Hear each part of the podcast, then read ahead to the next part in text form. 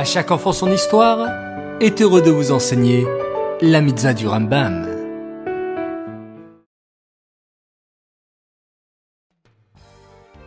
Bokertov, chers enfants, bonjour, j'espère que vous allez bien. Baou Hashem. Je suis ravi d'être là ce matin avec vous, une nouvelle fois, pour l'étude des mitzvot du Rambam. Aujourd'hui, le 27 Menachem nous allons étudier 5 mitzvot. Alors, je compte sur votre concentration. Vous êtes prêts? C'est parti. Nous avons tout d'abord la mitzvah positive numéro 166 qui nous ordonne de nous reposer et de cesser tout travail le premier jour de la fête de Sukkot. En dehors de la terre d'Israël, nous avons deux jours de Yom Tov, deux jours de fête, et il faudra donc cesser tout travail interdit les deux premiers jours de la fête de Sukkot, c'est-à-dire le 15 et le 16 Tishri. La mitzvah négative numéro 327 nous interdit d'effectuer un travail interdit le premier jour de Sukkot.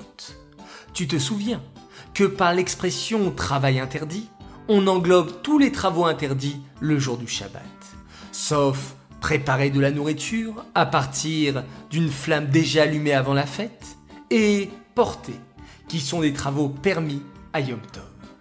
Ensuite, la mitzvah positive numéro 167 nous ordonne de nous retenir de travailler le huitième jour de Sukkot, qui est appelé Shmini Atzeret, et qui est également un jour de Yom Tov. La mitzvah négative numéro 328 nous interdit de faire des travaux interdits le huitième jour de la fête de Sukkot.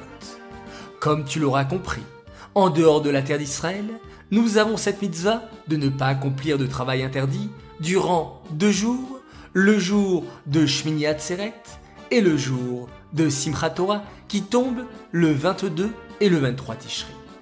Enfin, la mitzvah négative numéro 199 nous interdit de consommer du levain le jour du 14 Nissan à partir de la moitié de la journée.